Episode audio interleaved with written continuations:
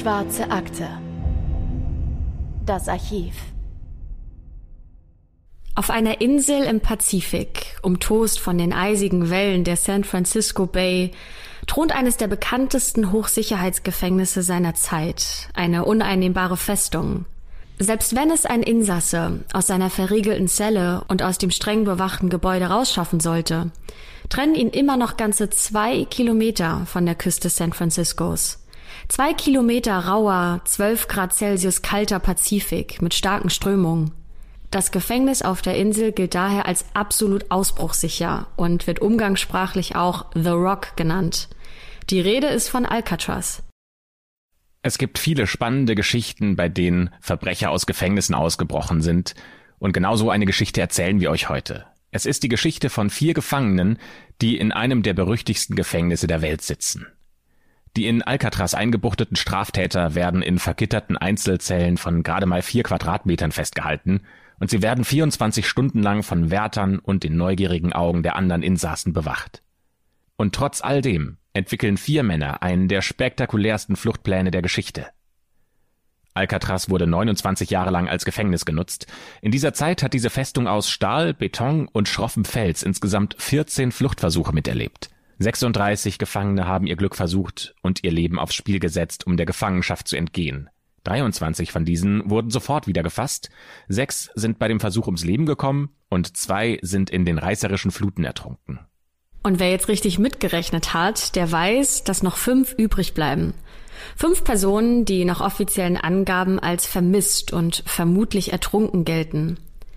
Allerdings gibt es einige gute Gründe und vor allem Indizien, die dafür sprechen, dass zumindest drei der bis heute vermissten Gefangenen die Flucht auch tatsächlich gelungen sein könnte. Und diese drei Personen heißen Frank Morris, Clarence Anglin und John Anglin. Ihr Fluchtvorhaben ging in die Geschichte ein und auch wenn das FBI den Fall geschlossen hat, ist er bei der US-Marshall-Behörde noch nicht zu den Akten gelegt worden. Denn die drei Männer werden noch bis heute gesucht.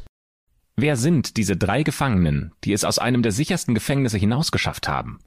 Und wie haben sie das angestellt? Das sind vergitterte Zellen, zehn Zentimeter dicke Betonwände. Überall sind Wachen und natürlich nicht zu vergessen die gefährlichen Strömungen in der San Francisco Bay. Wir nehmen euch heute in dieser Folge mit ins Jahr 1962, in die Nacht vom 11. auf den 12. Juni. Da gelingt drei Männern ein unglaublicher Fluchtversuch.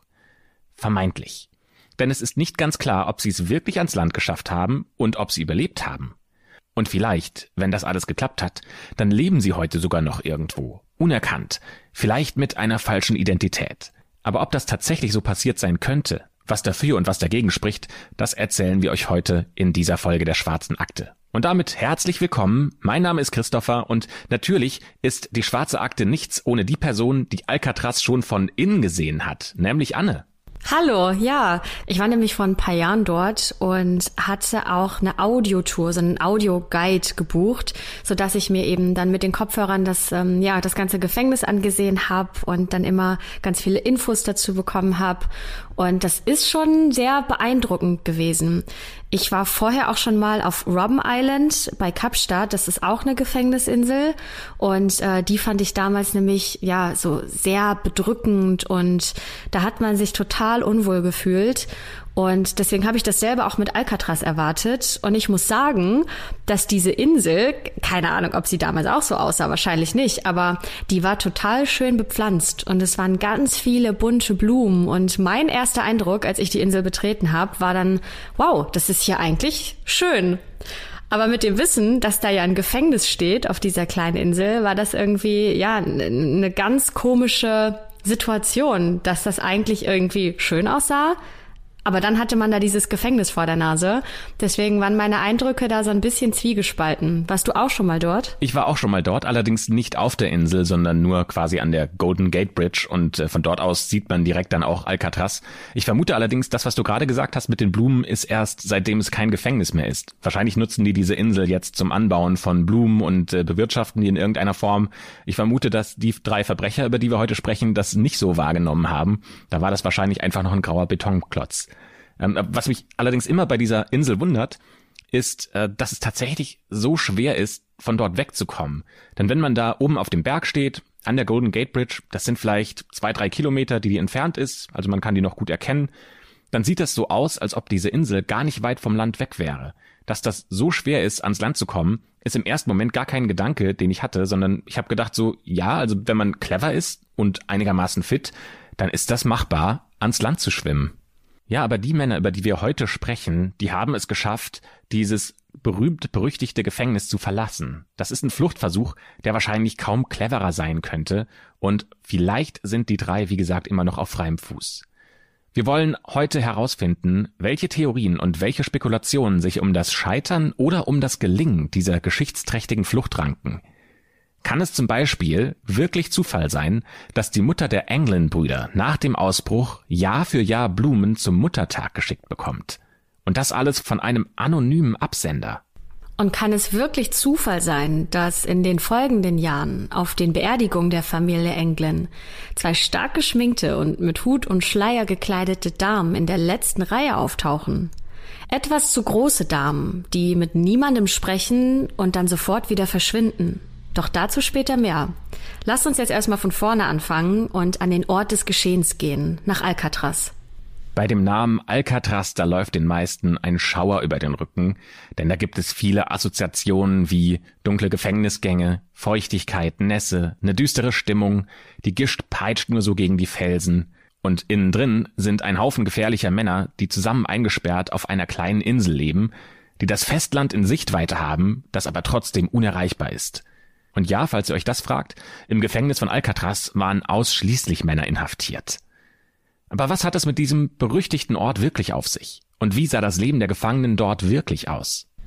Ursprünglich war die Insel Alcatraz eigentlich in der Hand der US-Armee und funktionierte als Standort für ein Militärgefängnis. 1934, nach einer umfassenden Modernisierung, wurde dieses Militärgefängnis dann zu einem Hochsicherheitsgefängnis umgebaut. Aber da lag es in der Hand des Justizministeriums des Bundesstaats Kalifornien und es wurde allein für 200.000 Dollar automatische Metalltore in den Gängen und auch vor den Zellen installiert. Und damit sind diese neuen Hochsicherheitstore teurer als dieser ganze ursprüngliche Bau der Armee. Die Summe würde sich heute eher auf 4 Millionen US-Dollar belaufen, also umgerechnet um die 3,7 Millionen Euro. Und das nur für diese automatischen Sicherheitstüren. Am 11. August 1934 erreicht dann schließlich die erste Gruppe von 137 Gefangenen die Insel. Alcatraz ist eigentlich als letzte Bastion gedacht. Wer hier landet, der ist ein hoffnungsloser Fall, ohne Aussicht auf Wiedereingliederung in die Gesellschaft. Die meisten Straftäter, die nach Alcatraz verschifft werden, die haben schon mehrere Gefängnisausbrüche in anderen Bundesanstalten versucht. Sie sind gefürchtete Bankräuber, notorische Fälscher und manche sogar berüchtigte Mörder. Gerade für diese Fälle, die als nicht mehr zu retten gelten, wird Alcatraz zu einer ausbruchssicheren Festung umgebaut. Dieses Fort Knox könnt ihr euch ungefähr folgendermaßen vorstellen. Das Hauptgebäude ist in vier Blöcke aufgeteilt, durchnummeriert von A bis D. Und in jedem dieser Blöcke gibt es wiederum drei Stockwerke.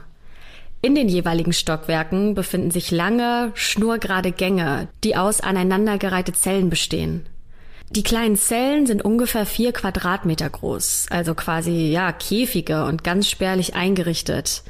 Es gibt ein Waschbecken mit ausschließlich kaltem Wasser und eine Toilette an der Rückwand. Es gibt einen kleinen Tisch und ein schmales Bett. Falls ihr die Serie Prison Break gesehen habt, dann könnt ihr euch die Zellen in etwa so vorstellen. Wenn ihr ganz mittig in einer solchen Zelle steht und beide Arme gerade zur Seite ausstreckt, dann könnt ihr vermutlich jetzt gerade alle vier Wände dieser Zelle berühren. Und bei den allermeisten Insassen von Alcatraz war auch genau das der Fall. Also so beengt haben sie in diesen kleinen Zellen gelebt. Diese Zellen sind also nichts für Menschen, die an Platzangst leiden. Aber es geht noch unangenehmer weiter. Die Zellen sind allesamt zum Gang hin offen und lediglich mit diesen sündhaft teuren, vergitterten Stahltüren verriegelt. Dadurch können nämlich die Wachen jederzeit in die Zellen hineinsehen, wenn sie durch die Gänge patrouillieren, und das tun sie 24 Stunden am Tag. Jeden Tag. Es gibt also keine Privatsphäre für die Gefangenen. Eine weitere Sicherheitsvorkehrung ist die sogenannte Gun Gallery. Das ist die Stirnseite des Gefängnistrakts, Die ist mit einer Art galerieartigem Korridor ausgestattet, von dem die Wachen jederzeit in die Gänge und in die Zellen hineinschießen können, wenn sie müssen. Wir haben euch davon natürlich auch Fotos in die Folgenbeschreibung gepackt, damit ihr euch selbst noch mal einen besseren Eindruck verschaffen könnt. Und das wirkt auf jeden Fall alles schon ziemlich einschüchternd. Selbst auf diesen alten und vergilbten Bildern bekommt man doch, finde ich, noch so ein beklemmendes Gefühl, wenn man sich das anschaut. Nur wenn man das alles hört, was wir jetzt gerade besprochen haben, da scheint es mir ehrlicherweise sehr unwahrscheinlich, dass irgendjemand dieses Hochsicherheitsgebäude plus das streng überwachte Gelände ungesehen hätte verlassen können. Vor allem lebendig. Da kann man noch so geschickt und clever sein, es scheint einfach unmöglich. Und selbst wenn, dann warten ja immer noch die eiskalten Wellen des Pazifiks mit ihren starken Strömungen, die einen ins offene Meer hinausziehen können. Und es könnte ja nicht noch schlimmer kommen. In den Gewässern der San Francisco Bay gibt es zusätzlich noch Haie als, ja, sagen wir mal, natürliche Hindernisse. Ja, und es ist nahezu auch unmöglich, sich heimlich Hilfe von Besuchern oder Angehörigen aus der Außenwelt zu organisieren. Zum Beispiel wird sämtliche Post, die die Gefangenen erreicht, vorher geöffnet, kontrolliert und allein bei dem bloßen Verdacht auf verschlüsselte Nachrichten direkt zensiert. Die allermeisten Insassen dürfen bloß einmal im Monat Besuch empfangen und den sehen sie dann aber auch nur hinter einer Glasscheibe. Das komplette Gespräch findet dann über eine Gegensprechanlage statt und wird außerdem noch von einem Strafvollzugsbeamten mitgehört und auch auf heimliche Absprachen überwacht. Also auch hier wieder keine Chance, sich irgendwie unbeobachtet Fluchtutensilien zustecken zu lassen oder geheime Botschaften auszutauschen. Jetzt seid mal ehrlich, wenn ihr das alles gehört habt, glaubt irgendjemand von euch, dass man es schaffen könnte, aus Alcatraz auszubrechen? Wahrscheinlich eher nicht. In den 1930er Jahren gilt Alcatraz als der ausbruchssicherste Ort der Welt. Wer hier einmal reingekommen ist, der kann es nicht mehr rausschaffen. Das bestätigt sogar einer der berühmtesten Insassen, die hier waren, der weltbekannte und gesuchte Mafia-Boss Al Capone.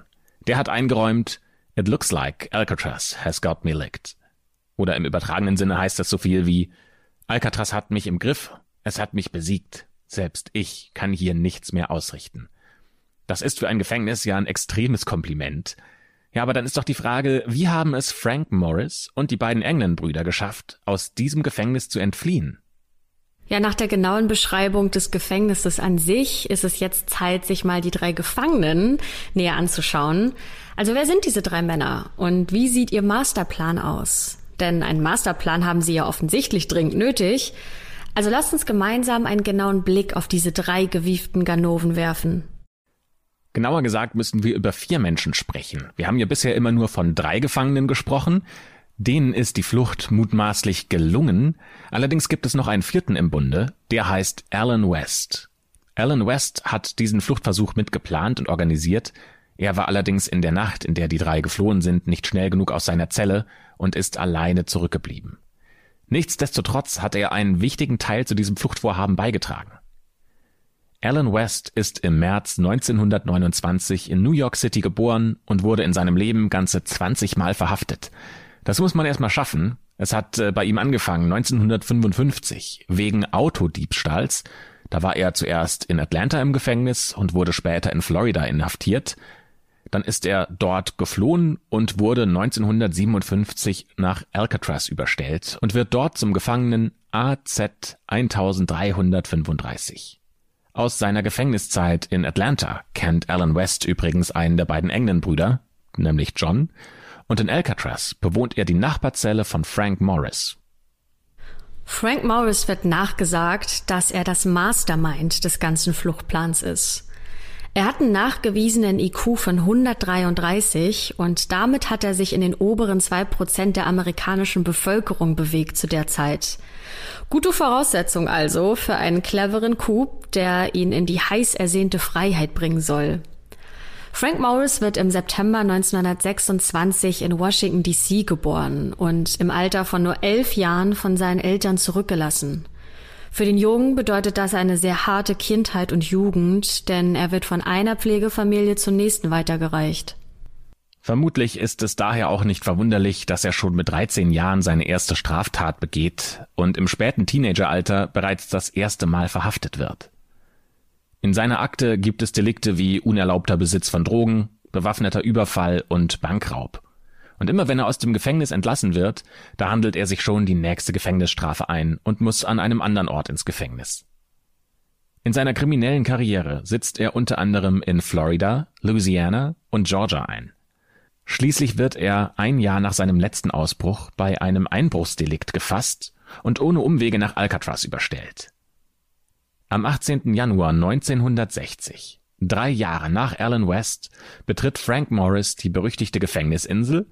Er wird zum Gefangenen AZ 1441.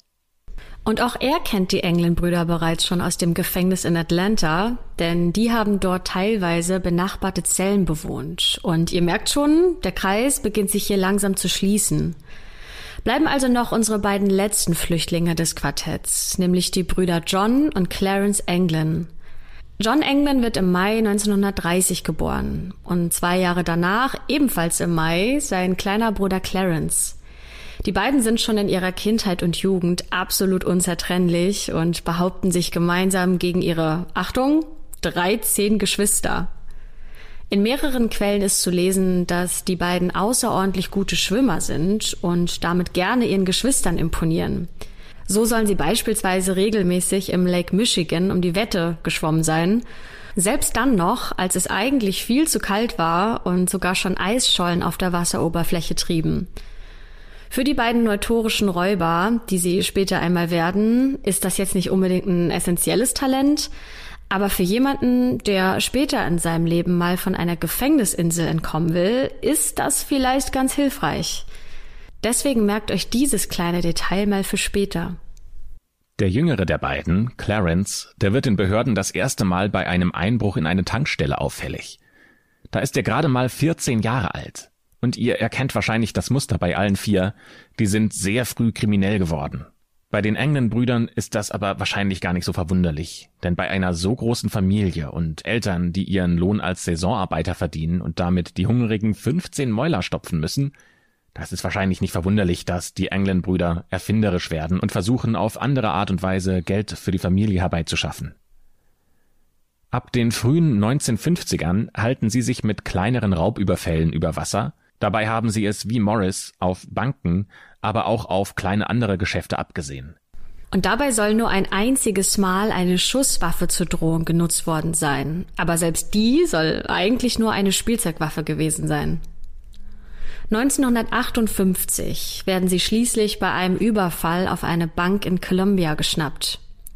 Die beiden bekommen eine Gefängnisstrafe aufgebrummt und landen jetzt nach mehreren Stationen in Atlanta. Nach wiederum mehreren gescheiterten Fluchtversuchen werden sie dann schließlich nach Alcatraz verlegt.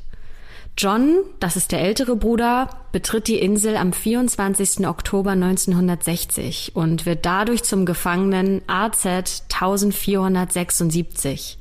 Sein jüngerer Bruder Clarence folgt ihm am 10. Januar 1961 und erhält die Gefängniskennziffer AZ 1485. Ab diesem Tag sind also alle vier Männer auf der Gefängnisinsel Alcatraz vereint. Bis zur Nacht vom 11. auf den 12. Juni 1962, also der Nacht, an der alle vier fliehen wollen, sind also noch viele Tage und Nächte, ungefähr anderthalb Jahre, die ihnen bleiben, um einen ausgeklügelten Plan auszuhecken. Diese Zeit brauchen die vier wohl auch, denn was sie sich ausgedacht haben, braucht einiges an Vorbereitung. Nur mal als kleiner Vorgeschmack, was jetzt kommt. Sie müssen menschliche Haare sammeln, Besteck aus der Kantine entwenden, 52 Regenmäntel klauen oder leihen und sie benötigen den Motor eines Staubsaugers. Und das alles natürlich unbemerkt. Um diesen Plan so durchzuziehen, müssen sie alte Hobbys reaktivieren oder neue Hobbys erfinden, zum Beispiel wie Malen oder Akkordeon spielen. Und wenn ihr euch jetzt völlig zu Recht gefragt habt, was diese ganzen merkwürdigen Dinge und unscheinbaren Aktivitäten mit einem geschichtsträchtigen Gefängnisausbruch zu tun haben, dann können wir an der Stelle schon verraten, so einiges. All das ist nämlich Teil eines Plans, der es den dreien von vier Gefangenen ermöglichen wird, unbemerkt aus Alcatraz zu entkommen und möglicherweise bis heute ein Leben in Freiheit zu genießen. Werbung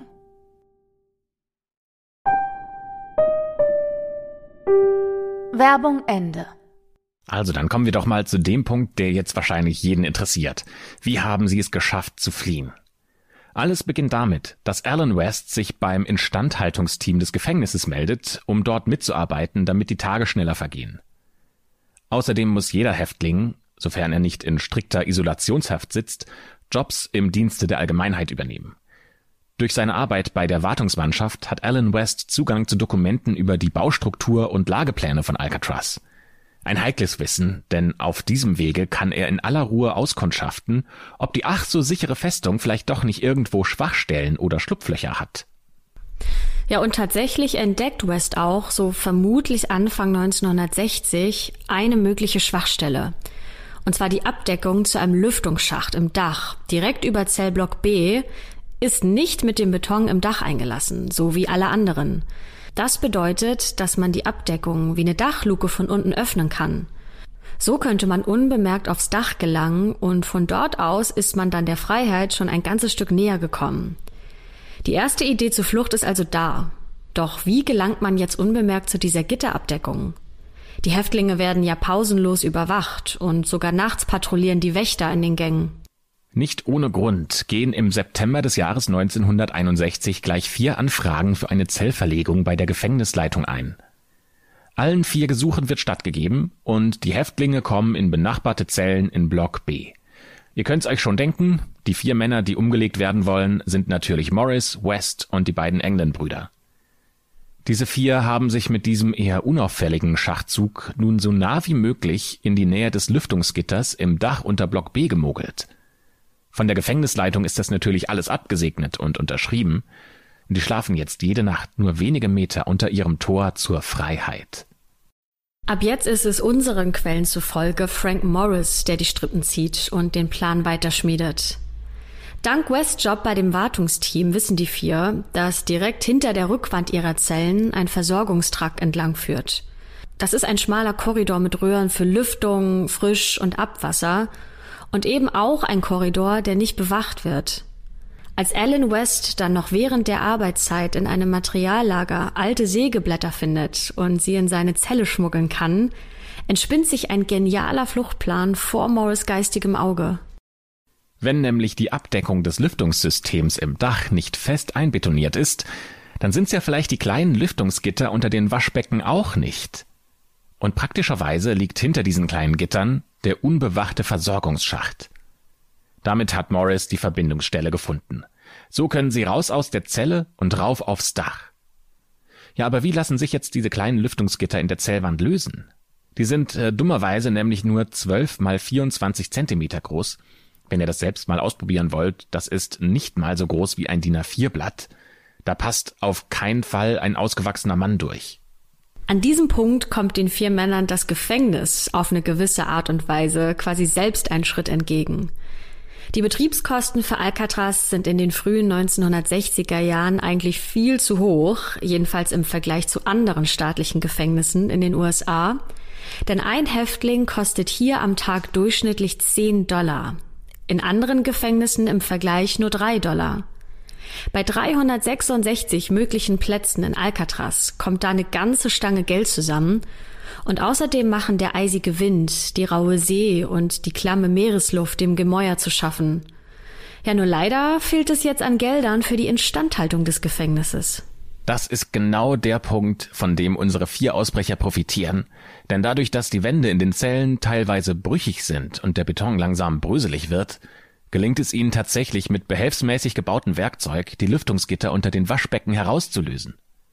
Und da kommen wir jetzt auch zu diesen ominösen Utensilien, die sie sich zusammengesammelt haben, denn aus dem geschmuggelten Besteck aus der Kantine, da werden handliche Werkzeuge geformt, mit denen sie sich durch die Wand graben.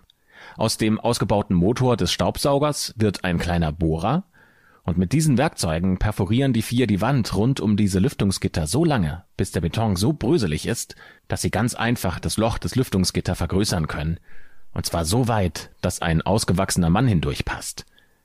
Damit ist Schritt zwei also auch geschafft. Ja, aber da ergibt sich schon ein neues Problem, denn das Hämmern und Bohren in die Wände macht natürlich super viel Krach und ist total laut. Also wie haben die vier es geschafft, dass sie dadurch nicht direkt aufgeflogen sind?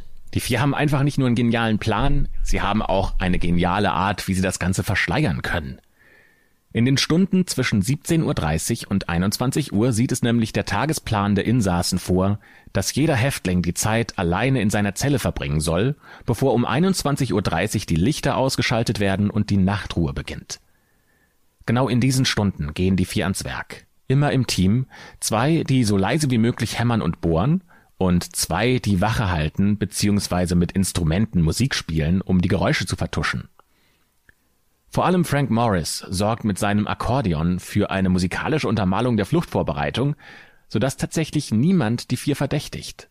Ihre kleinen Baustellen, die sie sich da selbst geschaffen haben, in der Wand unter dem Waschbecken, die vertuschen sie mit Lüftungsgitterattrappen. Selbst gebastelt aus Pappmaché, nämlich angemischt aus Magazinen, die sie aus der Alcatraz-Bibliothek mitgehen lassen. Über den inzwischen frei zugänglichen Versorgungskorridor gelangen die vier Häftlinge von da an, wann immer sie wollen, in das ungenutzte und vor allem ja unbewachte Obergeschoss, das sich direkt über Block B befindet. Hier finden sie auch den nötigen Raum, um unbeobachtet weiter an ihren Fluchtutensilien zu arbeiten. Und davon brauchen sie ja noch einige mehr. Frank Morris, das Superhirn hinter dem Ausbruchsplan, hat aber noch eine clevere Idee. Denn Frank Morris hat ein weiteres Problem identifiziert, das sie unbedingt umgehen müssen. Das sind die Kontrollrunden der Wachen. Einerseits wollen die vier ja den Schutz der Dunkelheit nutzen, um in der Nacht über das Dach von Alcatraz zu entwischen. Andererseits patrouillieren die Wachen ja auch in der Nacht über die Gänge. Die vier wissen, dass die Wachen um 24 Uhr, um 3 Uhr und um 5 Uhr in jede Zelle spähen und kontrollieren, ob die Insassen auch schön brav in ihren Betten schlafen. Da müssen sie also natürlich wieder erfinderisch werden. Die wollen sich ja einen zeitlichen Vorsprung verschaffen. Dass die vier aus ihren Zellen verschwunden sind, darf unter keinen Umständen bemerkt werden. Und hier kommt wieder das selbst angerührte Pappmaché zum Einsatz. Nur in einer deutlich fortgeschritteneren Ausführung. Denn mit einer Mischung aus Seife, Zementbröseln und Toilettenpapier stellen die vier Insassen Pappmaché-Köpfe her. Für die perfekte Illusion bemalen sie die Köpfe sogar mit Farbe aus dem Kunstraum, sodass die auch täuschend echt aussehen. Das könnt ihr euch mal in der Folgenbeschreibung anschauen. Da haben wir zwei Fotos für euch verlinkt. Außerdem spielt es den Männern in die Karten, dass Clarence, der jüngere England-Bruder, einen Job beim Gefängnisbarbier anfängt. Um das Bild abzurunden, sammelt er dort während der Arbeit nämlich heimlich Haare der anderen Insassen auf – und so erhalten die selbst gebastelten Pappmaché-Köpfe sogar noch eine echte Haarpracht, angepasst an die Haarfarben der vier Ausbrecher. Mit ein paar Kleidungsstücken eingerollt unter der Bettdecke und am Ende die Pappmaché-Dummies auf dem Kopfkissen ist die Illusion perfekt. Und damit sind die vier ihrer Flucht wieder ein Stück näher gerückt. Mit der menschlichen Attrappe im Bett, da können sie sich mit viel Glück einige Stunden Vorsprung ergaunern. Da bleibt dann nur noch ein Problem. Wie überquert man mitten in der Nacht den eiskalten Pazifik, überwindet die reißerischen Strömungen und kommt unbeschadet ans zwei Kilometer weit entfernte Ufer? Das Quartett sammelt, leiht und stiehlt sich ganze 52 Regenjacken zusammen, aus denen sie Rettungswesten schneidern und sogar ein Schlauchboot selbst nähen. Diese Idee, die haben sie aus einem Magazin, das in der Gefängnisbibliothek ausliegt. Popular Mechanics.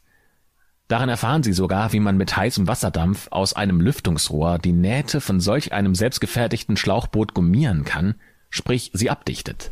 Das fertig aufgeblasene Boot hat dann ungefähr die Maße von 1,80 mal 4,20 Metern. Das heißt, es gibt genug Platz für vier Männer, wenn die dicht zusammenrücken. Ganze sechs Monate lang sollen Morris, West und die England-Brüder an diesem Fluchtplan gefeilt haben, bis schließlich in der Nacht vom 11. auf den 12. Juni 1962 die Zeit endlich gekommen ist und der Fluchtplan endlich in die Tat umgesetzt werden kann. Gegen 22 Uhr beginnen sie dann klammheimlich mit den Vorbereitungen. Leise werden die Betten mit den menschlichen Attrappen präpariert, vorsichtig werden die Lüftungsgitter unter den Waschbecken abgelöst und die vier quetschen sich durch den kleinen Schacht in den Versorgungstrakt. Aber nur drei von ihnen gelingt in dieser Nacht die Flucht aus der Zelle. Bei Alan Wests Lüftungsgitter hat sich der behelfsmäßige Mörtel, der eigentlich dazu gedacht war, das Gitter nur lose an seinem Platz zu fixieren, wieder so stark verhärtet, dass er es nicht schnell genug aus der Wand herauslösen kann. Als es ihm dann doch gelingt, sind die anderen drei schon verschwunden. West kehrt, vermutlich extrem frustriert, in seine Zelle zurück und bleibt alleine zurück in Alcatraz. Am Abend des besagten 11. Juni gegen 22.30 Uhr hören die Wachen in Block B ein lautes Geräusch. Das klingt so dumpf und weit entfernt, dass sie ihm erstmal keine weitere Aufmerksamkeit schenken. Vielleicht war das ja bloß ein Vogel, der gegen ein Fenster gekracht ist. Es wäre ja auch kein Wunder bei dem Nebel da draußen, denken die sich. Im Nachhinein wird allerdings klar, dass dieses Geräusch, was die Wärter gehört haben, sehr wahrscheinlich vom Lüftungsgitter auf dem Dach stammt, das die Ausbrecher aus den Angeln gerückt haben, um dann einer nach dem anderen den Kopf rauszustrecken. Endlich konnten sie die kalte Meeresbrise einatmen und zum ersten Mal die Luft, die nach Freiheit riecht. Die drei verbliebenen Ausbrecher hangeln sich an einem Abzugsrohr an der Außenwand der Küche gute 15 Meter vom Dach hinunter zum sicheren Boden. Immer darauf bedacht, natürlich keine lauten Geräusche zu machen. Das ist wahrscheinlich extrem schwierig, denn die vier konnten ihren Fluchtweg ja nicht vorher proben. Die konnten die Wege nicht ablaufen, um zu sehen, wo sie von Suchscheinwerfern erwischt werden könnten. Sie konnten nicht testen, ob das Rohr, an dem sie sich hinabhangeln, ihr Gewicht überhaupt trägt. Aber ab dem Zeitpunkt, ab dem sie durch die Luke aufs Dach gekommen sind, da gibt es für sie kein Zurück mehr. Die haben ihren Plan, aber den müssen sie jetzt an die Gegebenheiten anpassen, denn sie wissen nicht, was kommt. Aber es spricht alles dafür, dass sie auch die nächste Phase des Fluchtplans meistern konnten. Zeugen gibt es für die restliche Strecke der Flucht zwar nicht, aber so oder so ähnlich muss ihre Flucht vonstatten gegangen sein. Die drei Männer überqueren ungesehen das Gelände. Sie erklimmen nicht bloß einen, sondern gleich zwei mit Stacheldraht bewehrte hohe Zäune und überwinden beide unversehrt. Und diese Stacheldrahtzäune sind immerhin drei Meter siebzig hoch. Schnell und in gebückter Haltung kuschen sie dann die letzten Meter Richtung Ufer. Versteckt durch die neblige Nacht legen sie dann ihre selbstgenähten Rettungswesten an. Um das Schlauchboot aufzupusten, nehmen sie erneut ein Musikinstrument zu Hilfe, eine sogenannte Konzertina, dieses Instrument hat sich Frank Morris im April ins Gefängnis bestellt, um damit Musik zu machen. Komisch eigentlich, dass der Gefängnisblock B niemals in den Genuss dieser Klänge gekommen ist. So eine Konzertina sieht aus wie der Blasebalg eines Akkordeons, nur eben ohne die Klaviatur am Rand. Und dieses Instrument lässt sich ganz wunderbar zu einer behelfsmäßigen Luftpumpe umfunktionieren. Unsere Kollegen von BuzzFeed haben einen Zeitstrahl errechnet, nachdem die drei Männer vermutlich gegen 23 Uhr für den nächsten Schritt bereit sind. Die Rettungswesten sind angelegt, das Schlauchboot ist aufgepumpt und aus dem Gefängnisbau ist immer noch nichts zu hören, also scheinbar ist diese Tarnung nicht aufgeflogen. Und wahrscheinlich schlagen ihre Herzen schnell, ihr Atem produziert jetzt kleine Wolken in die Nachtluft hinein, die sich mit dem Nebel in der Bucht verbinden. Es ist soweit. Jetzt ist der Moment, in dem die Freiheit zum Greifen nahe scheint. Die drei Männer lassen das Schlauchboot zu Wasser, wagen sich aufs offene Meer und sie paddeln einfach los. Sie sind ungesehen, ungehört. Sie können einfach von Alcatraz wegrudern und hinein in eine kalte, neblige Nacht und für sie in eine ungewisse Zukunft. Ja, was denkt oder fühlt man wohl in einem solchen Moment? Haben die unheimliche Euphorie verspürt oder hatten die einen krassen Adrenalinkick oder einfach eine unbändige Überlebenslust? Was haben die Männer gedacht? Was haben sie gefühlt? Oder hatten sie vielleicht auch Angst, dass irgendwas schiefgehen kann? Vor dem, was danach kommt, wenn man es dann unversehrt ans Ufer geschafft hat? Ja, das, die Antworten auf diese Fragen, das werden wir wohl nie erfahren, denn tatsächlich ist es bis zum heutigen Tage eines der größten Rätsel der amerikanischen Geschichte. Und alle fragen sich, ob es die drei Männer überhaupt überlebt haben. Unzählige Theorien ranken sich nämlich um den weiteren Verlauf der Flucht. Theorien, die teilweise bis heute sogar weitergesponnen werden. Für diese ganzen Theorien tauchen auch in den Jahren nach der Flucht immer wieder neue Anhaltspunkte und Indizien auf, Manche davon sprechen eindeutig dafür, dass die Flucht gelungen ist, andere wiederum zerschmettern jeden Glauben daran, dass die drei überlebt haben könnten. Sogar heute noch werden neueste Technologien eingesetzt, wie zum Beispiel moderne Gesichtserkennung, um irgendwie nochmal Licht ins Dunkel zu bringen. Natürlich wollen wir auch wissen, was Frank Morris und seine beiden Komplizen, den beiden England-Brüder, passiert sein könnte. Oder zumindest wollen wir so nah wie möglich an die plausibelsten Theorien rankommen. Daher haben wir uns durch den ja wirklichen Dschungel an Theorien und Vermutungen gekämpft. Davon gibt's nämlich eine ganze Menge. Und wir stellen euch erstmal die für uns wahrscheinlichsten Varianten vor. Immer mit der einen großen Frage im Hinterkopf. Haben die drei überlebt? Und wenn ja, leben sie vielleicht heute noch? Ja, die erste und einfachste Antwort ist sicherlich die, dass die drei Komplizen es niemals ans Festland geschafft haben, dass sie ertrunken sind, nämlich mitgerissen von den eisigen Fluten und hinabgesunken auf den Grund des Meeres, um dort für immer zu verschwinden. Denn in der Nacht vom 11. auf den 12. Juni beträgt die Wassertemperatur in der San Francisco Bay gerade mal zwischen 8 und 12 Grad Celsius. Laut unseren Quellen können Menschen bei solchen Temperaturen maximal zwei Stunden im Wasser überleben, bevor sie dann bewusstlos werden. Und ja, dann gewinnt der Ozean und zieht den leblosen menschlichen Körper in seine tiefschwarzen Abgründe. Passend zu dieser Theorie müssen wir auf jeden Fall bedenken, dass die drei Gefängnisinsassen ja kaum eine Möglichkeit hatten, für den Ernstfall zu trainieren. Außer Sit-ups, Kniebeugen und Liegestützen gibt es in Alcatraz nämlich keine Option, sich sportlich fit zu halten. Das ist nämlich ganz anders, als man das vielleicht in Filmen und Serien kennt. Ihr kennt doch wahrscheinlich auch diese Filmszenen, bei denen Häftlinge fleißig Gewichte stemmen oder beim Hofgang gemeinsam Ausdauertraining machen oder Basketball spielen. In Alcatraz geht das alles nicht. Unsere drei Ausbrecher, die müssen sich ganz auf sich selbst verlassen und hoffen, dass ihre Fitness ausreicht. Aber was dagegen spricht, die vier Ausbrecher, die haben ja vorgesorgt und sich mit dem selbstgeschneiderten Schlauchboot und den Rettungswesten ziemlich gut ausgestattet, so dass es doch eigentlich auch funktionieren könnte. Und hier müssen wir sagen, ja und nein. Denn hier gehen die Quellen auseinander und es beginnt relativ undurchsichtig zu werden. Einerseits weiß man heute, dass es definitiv möglich ist, die Strecke von Alcatraz hinüber zum Festland zu schwimmen. Denn es findet sogar jährlich ein Triathlon statt, bei dem genau diese Entfernung von 1,5 Meilen, also umgerechnet 2,4 Kilometer, bezwungen werden muss. Am 15. August 2021, gerade im letzten Jahr, hat es nämlich ein aus Phoenix stammender Amerikaner geschafft, diese Distanz in nur 33 Minuten und 16 Sekunden zu schwimmen. Außerdem konnten wir auf der Webseite alcatrazhistory.com noch von ein paar weiteren geglückten Schwimmversuchen lesen, zum Beispiel aus dem Jahr 1934.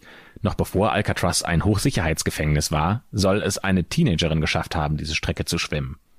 Und dann gibt es im Jahr 1974 noch einen Fitnessguru, der heißt Jack LeLanne, der die Strecke von Alcatraz nach San Francisco ebenfalls geschwommen ist, aber nicht nur einfach so, sondern er hat sie in Handschellen zurückgelegt und mit einem Ruderboot im Gepäck, das man ihm quasi als Extragewicht mit einem Gürtel um die Hüfte befestigt hat.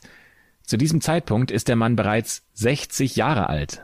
Und wenn man das so hört, dann traut man den dreien das vielleicht doch zu, dass sie es geschafft haben.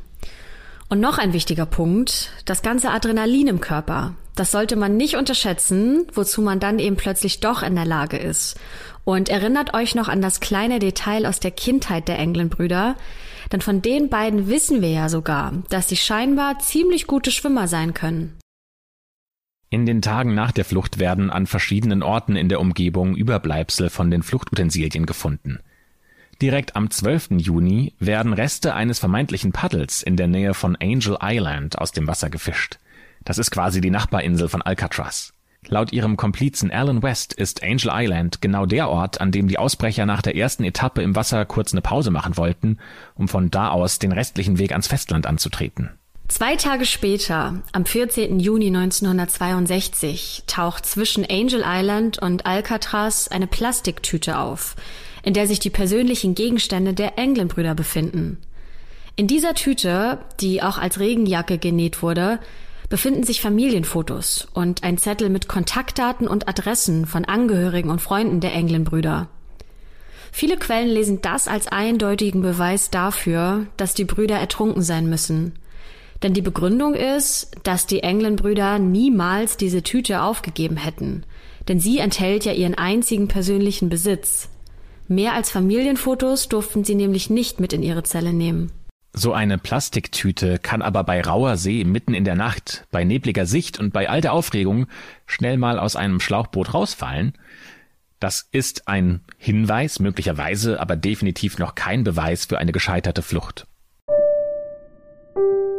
Werbung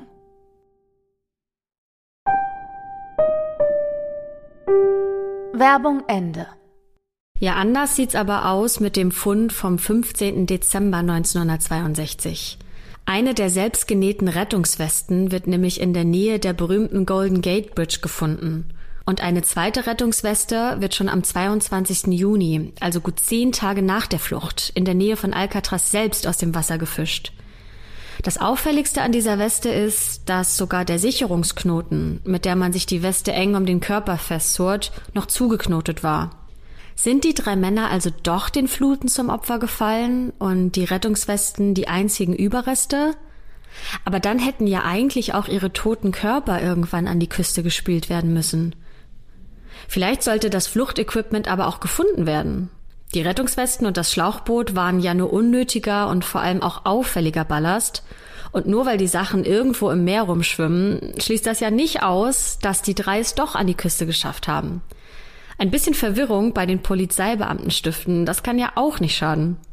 Diese Theorie wird übrigens von einem niederländischen Forschungsteam unterstützt.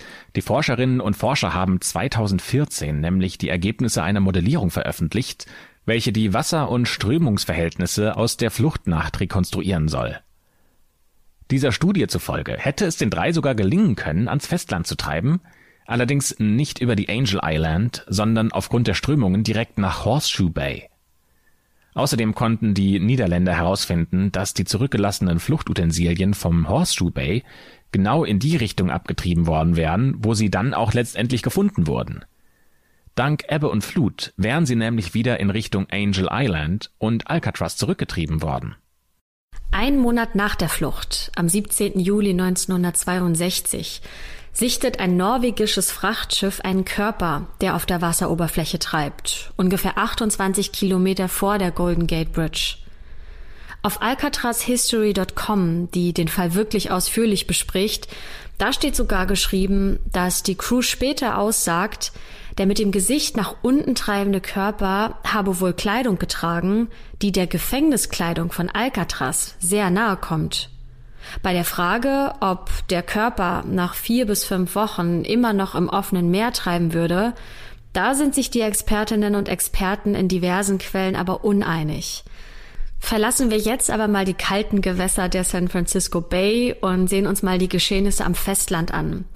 Denn auch wenn das FBI zu dem Schluss kommt, dass Frank Morris und die Englands sehr wahrscheinlich ertrunken sind, dann gibt's aber immer noch einige Anhaltspunkte, bei denen es sich schon lohnt, diese mal genauer unter die Lupe zu nehmen. Es gibt nämlich ein ganzes Bündel an Indizien von der Familie der England-Brüder. Ein Argument sind die Blumen, welche die Mutter der Brüder ab dem Jahr 1962 bis zu ihrem Tod 1973 zu jedem Muttertag geschickt bekommt und immer anonym. Das könnte natürlich ein dummer Streich sein, den irgendwelche Fans in Anführungsstrichen der England-Brüder nach ihrem Ausbruch irgendwie witzig finden.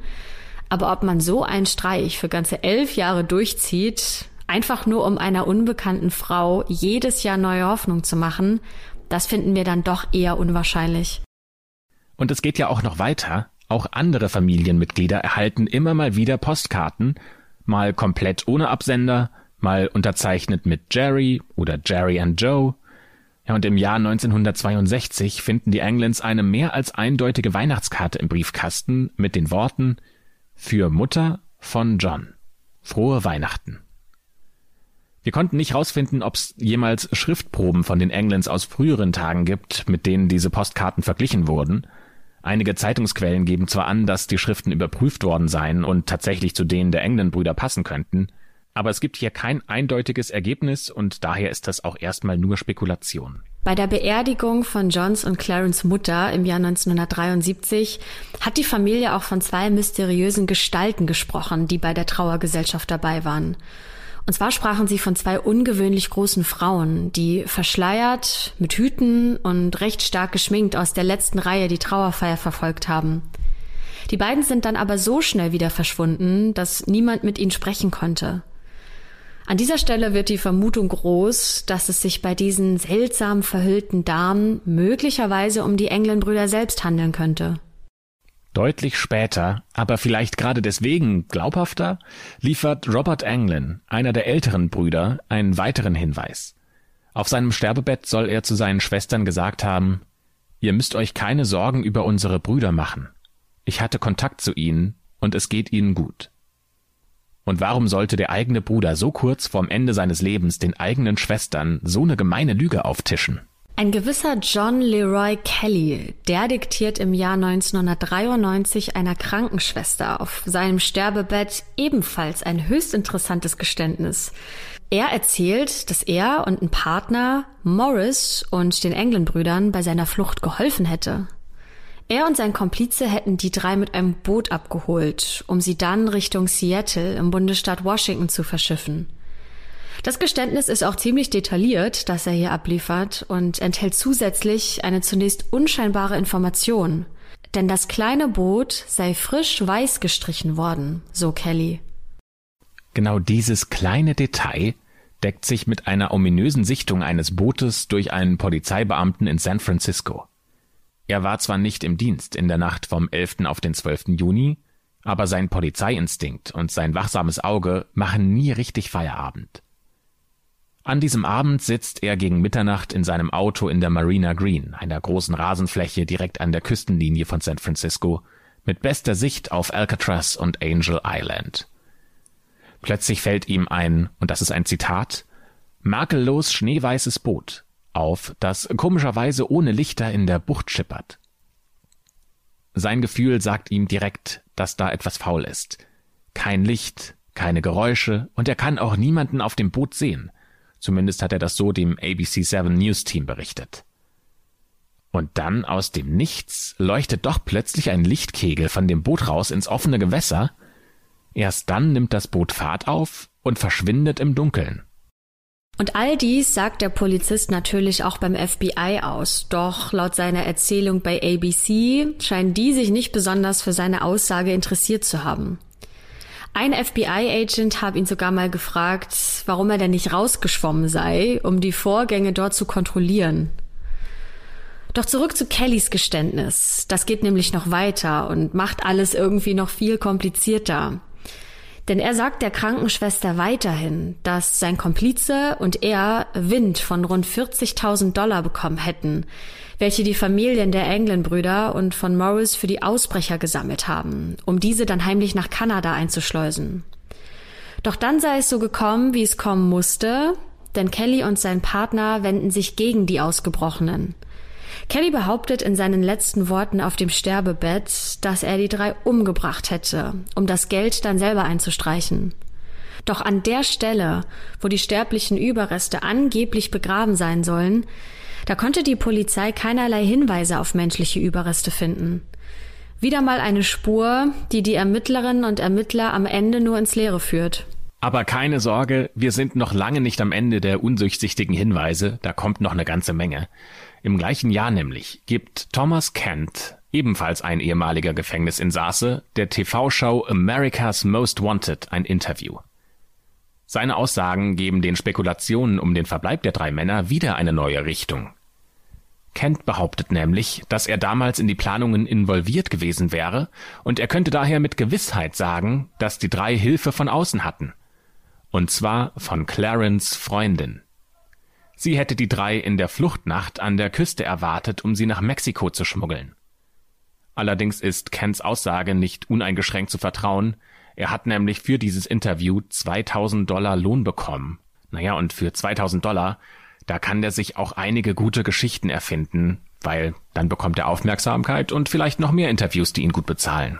Aber nichtsdestotrotz würde diese Version der Geschichte zumindest erklären, warum in den Tagen nach der Flucht keinerlei Diebstähle in der Umgebung von San Francisco verzeichnet wurden. Denn zumindest Kleidung, Essen, Geld und ja, vielleicht sogar noch ein Auto hätten die Ausbrecher ja eigentlich gebrauchen können, um sich dann in sicherer Distanz zu den Scharen an Polizisten und Agenten zu bringen, die nach ihnen gefahndet haben. Kurz nach der Flucht ist die ganze Region nämlich komplett in Aufruhr und alle suchen nach den drei Flüchtigen auf dem Land, auf dem Wasser und auf den umliegenden Inseln in der San Francisco Bay. Aber lasst uns noch mal kurz mit dem Hinweis mit Mexiko nachgehen, denn tatsächlich ist Südamerika eine relativ realistisch scheinende Fluchtoption. Im Jahr 2015 sendet der History Channel eine Dokumentation mit dem Titel Alcatraz Search for the Truth die Suche nach der Wahrheit. Und in dieser Sendung präsentieren die Neffen der beiden Englands nicht nur die Postkarten, die die Familie über die Jahre hinweg bekommen hat, nein, die haben auch noch ein Foto dabei. Und diese Fotos rücken die ganze Geschichte wieder in ein neues Licht. Dieses Foto hat ein alter Schulfreund der beiden Englands gemacht. Er heißt Fred. Er will die Brüder nach eigener Aussage bereits 1975 nur rein zufällig in Rio de Janeiro getroffen haben. Fred ist aber selbst gar nicht so unproblematisch als Verbindungsperson, denn er hat als Pilot gearbeitet, bis er wegen Drogenschmuggels zwischen Florida und Südamerika aufgeflogen ist und selbst ins Gefängnis muss. Dieses besagte Foto, das Fred in Rio de Janeiro von den beiden Brüdern gemacht hat, überreicht er der Familie aber erst knappe 20 Jahre später, nachdem er es geschossen haben will, nämlich 1992. Und das ist schon ein bisschen merkwürdig, denn die Familie hätte sich ja sicherlich über ein Lebenszeichen der beiden verlorenen Söhne bzw. Brüder gefreut. Aber trotzdem, es gibt dieses Foto und es wird sogar veröffentlicht im Jahr 2015. Ihr könnt euch das natürlich auch gerne mal anschauen. Wir haben euch das in den Show Notes verlinkt. Und auf diesem Foto sind zwei Männer zu sehen, die an einer Landstraße neben einem fast mannshohen Termitenhügel stehen. Im Hintergrund sieht man verschwommen die Landschaft, da kann man nicht viel erkennen. Da sind Felder, ein paar trockene, kahle Bäume. Es gibt kein Straßenschild und auch kein Auto mit einem Nummernschild zu sehen, das jetzt Hinweise auf den genaueren Ort dieser Szene geben könnten. Aber wenn wir mal rein von der Vegetation ausgehen, dann könnte das auf jeden Fall eine sehr heiße Region sein. Also Südamerika ist gar nicht unrealistisch. Und die beiden Männer auf dem Foto, die man dort erkennen kann, die tragen auch, wie zu der Zeit damals typisch, die Haare etwas länger, der eine braunhaarig mit Bart, der steht auf der linken Seite und ist vermutlich Clarence. Der andere ist blond und posiert auf der rechten Seite des Fotos und ist damit vermutlich John. Beide tragen grün gemusterte Oberteile. Einer ein Hemd und der andere ein Poloshirt. Sie sehen beide gut genährt und gesund aus und tragen Sonnenbrillen. Und genau das ist der Haken an dem Foto. Denn dieser Umstand mit den Sonnenbrillen, der sorgt dafür, dass bis heute trotz forensischer Expertenuntersuchung und trotz Check mit der neuesten Gesichtserkennungssoftware leider nicht zu 100 Prozent sichergestellt werden kann, dass es sich dabei wirklich um die Englenbrüder handelt. Im Umkehrschluss bedeutet das natürlich aber auch, dass man es nicht restlos ausschließen kann, dass es sich mit dem Foto um die beiden Englenbrüder handelt.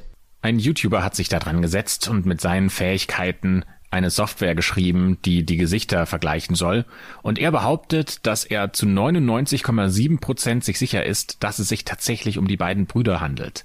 Ihr könnt euch das gerne selbst anschauen. Der YouTube-Kanal heißt The Richest. Vielleicht habt ihr noch andere Quellen gefunden, die Ähnliches behaupten oder das widerlegen. Falls ihr Lust habt, das zu recherchieren und andere Sachen herausgefunden habt, schreibt uns das bitte. Wir sind echt gespannt darauf, was moderne Technologien noch in diesem extrem alten Fall dazu beitragen könnten, um eine Lösung zu finden. Wenn man die Familie der England-Brüder fragt, dann sind die weiterhin davon überzeugt, dass die beiden Brüder das geschafft haben zu fliehen. Vor allem ihre Schwestern Marie und Merle, die bestätigen das sogar gegenüber einer Zeitung, der San Francisco Gate im Jahr 2012. Denn die beiden glauben immer noch fest daran, dass ihre Brüder am Leben sind. Die Frage ist nur, wo? Wo leben sie? Wo verstecken sie sich? Denn das wüssten sie nicht. Aber wenn die Brüder wirklich nicht mehr am Leben sind, warum sucht die Regierung dann weiterhin nach ihnen? Möglicherweise haben die Englands die ganze Zeit recht, denn einen letzten und ziemlich verdächtigen Beweis, den gibt es noch. Und das FBI hat diesen aus unbekannten Gründen ganze fünf Jahre lang in sicherer Hand bewahrt und gewartet, um mit dieser Information an die Öffentlichkeit zu treten. 2018 gibt das FBI nämlich endlich bekannt, dass die Polizeistation in Richmond in San Francisco bereits im Januar 2013 einen handgeschriebenen Brief erhalten hat, der mutmaßlich von John Anglin verfasst sei. In diesem Brief steht Folgendes. Mein Name ist John Anglin. Ich bin aus Alcatraz im Juni 1962 mit meinem Bruder Clarence und Frank Morris geflohen. Ich bin 83 Jahre alt und gesundheitlich in schlechter Konstitution. Ich habe Krebs. Und ja, wir haben es tatsächlich alle drei rausgeschafft in dieser Nacht. Mit Ach und Krach, aber wir haben es geschafft. Und weiter schreibt er, dass er sich stellen würde, wenn das FBI ihm im Gegenzug eine Haftstrafe von einem Jahr sicherstellt. Ein Jahr wäre er dann medizinisch versorgt, um seine Krebserkrankung zu behandeln. Wenn sie ihm dies garantieren, dann würde er sich wieder melden und ihnen seinen genauen Standort verraten. Außerdem fordert John in diesem Brief, dass der Deal in den Medien öffentlich gemacht werden soll, sodass das FBI ihn hinterher nicht hintergehen könne. Er schreibt auch, dass er der letzte Überlebende der dreien sei. Frank sei schon 2008 gestorben, nämlich in Alexandria in Ägypten unter einem falschen Namen. Und sein jüngerer Bruder Clarence habe drei Jahre später, nämlich 2011, das Zeitliche gesegnet. Logischerweise lässt das FBI diesen Brief sofort von Experten untersuchen. Sie suchen nach eventuellen Fingerabdrücken auf dem Papier und sie führen sogar einen DNA-Test durch. Und das Ergebnis ist nicht eindeutig. CBS News zitiert im Januar 2018 einen ehemaligen Mitarbeiter des FBI, der jetzt Sicherheitsanalyst ist, und der sagt, das kann sowohl Ja heißen, aber das kann auch Nein heißen. Alles ist weiterhin in der Schwebe. Ja, und so bleiben wir auch erstmal mit unseren Theorien in der Schwebe. Es gibt nichts, das tatsächlich beweisen würde, dass die drei es geschafft hätten, von Alcatraz zu fliehen und sich dann ein neues Leben in Südamerika aufgebaut haben. Auf der anderen Seite gibt es auch keinen Beweis dafür, dass die drei es nicht geschafft hätten. Dieser Fall, der will offenbar ein ganz großes Mysterium bleiben, genauso wie er damals in die Geschichte eingegangen ist. Der mutmaßliche Brief von John Englund aus 2013 und das vermeintliche Foto der beiden Brüder, das sind die letzten beiden wichtigen Indizien, die den Fall erneut aufgewühlt haben. Am 31. Januar 1979 schließt das FBI übrigens diesen Fall nach 17 langen Jahren und Tausenden von Dollars, die in die Ermittlungen versenkt wurden. Die offizielle Version lautet, die drei Männer sind sehr wahrscheinlich bei der Flucht durch die kalten Fluten ums Leben gekommen und ertrunken. Bei der amerikanischen Justizbehörde bleibt dieser Fall allerdings offen, entweder bis einer oder alle drei lebendig oder tot aufgefunden wurden, oder bis 2030, denn dann hätten alle drei Geflohenen das Alter von 100 Jahren überschritten und damit wären dann die Ermittlungen eingestellt. Der US-Marshal, der den Fall 2003 übernommen hat, der sagt der ABC im Mai 2016 Folgendes. Ich habe wirklich Respekt vor Ihnen. All die heimliche Arbeit, die in dieser Flucht steckt. All die Monate der Vorbereitung, in denen Sie nicht erwischt wurden. Sie haben etwas geschafft, was noch niemandem vor ihnen gelungen ist. Sie haben es von der Insel geschafft und sie wurden niemals gefunden, wenn sie es denn überlebt haben. Alle ein bis zwei Monate bekommt er noch Tipps und Hinweise. Mittlerweile sind das mehr als 250 vermeintliche Sichtungen und Hinweise auf die drei Männer. Aber er sagt, bis es keinen klaren Beweis gibt, dass die drei Männer die Flucht über die San Francisco Bay nicht überlebt haben, ermitteln wir unter der Annahme, dass sie es geschafft hätten. Alcatraz wurde übrigens ein knappes Jahr nach dem Ausbruch von Morris und den England-Brüdern geschlossen. Die Kosten waren nämlich einfach zu hoch geworden und der Sicherheitsstatus, den Alcatraz ja einst repräsentierte, der war durch die Flucht leicht angekratzt. Vor allem, weil nach unseren drei Ausbrechern noch einem vierten Häftling die Flucht gelungen ist. Und das gerade mal sechs Monate später. Da hat es nämlich John Paul Scott es geschafft, die hohen Mauern, die Zäune und den Wachen zu entwischen. Und der schwamm am 16. Dezember 1962 erfolgreich ganze fünf Kilometer, und zwar von Alcatraz nach Four Point. Das liegt am südlichen Ende der Golden Gate Bridge. Teenager haben ihn dort nämlich total unterkühlt und auch sehr erschöpft vorgefunden und haben dann Ärzte und die Polizei dazu gerufen. Scott hat seine Unterkühlung auch überlebt und wurde dann aber sofort wieder nach Alcatraz gebracht. Damit ist er bis heute der einzige Häftling, von dem wir sicher wissen, dass er es lebendig aus Alcatraz raus und ans Festland geschafft hat. Aber nach all dem, was ihr heute gehört habt, glaubt ihr das wirklich? Glaubt ihr wirklich, Scott ist der Einzige, dem das jemals gelungen ist? Zumindest müssen wir uns für heute, für diese Podcast-Folge mit den Spekulationen und Vermutungen zufrieden geben, die wir euch erzählt haben. Wir wissen nicht genau, ob die Englands und Frank Morris es geschafft haben oder ob sie ertrunken sind. Aber umso mehr interessiert uns ja eure Meinung. Schreibt uns das doch gerne mal. Was glaubt ihr? Haben die drei es geschafft, Alcatraz Leben zu verlassen und haben sich eine neue Existenz irgendwo in Südamerika aufgebaut? Oder seid ihr eher auf der Seite, dass ihr sagt, nee, das ist unmöglich, die müssen irgendwo ertrunken sein? Schreibt uns das doch gerne auf Instagram in die Kommentare unter dem aktuellsten Post. Da würden wir sehr gerne erfahren, was ihr denkt. Oder natürlich auch gerne in den Kommentaren bei Apple Podcast oder in den Kommentaren bei YouTube. Auch die lesen wir sehr gerne. Und damit schließen wir die schwarze Akte für heute. Vielen Dank fürs Zuhören. Wir freuen uns natürlich auch, wenn ihr nächstes Mal mit dabei seid. Habt bis dahin eine schöne Woche.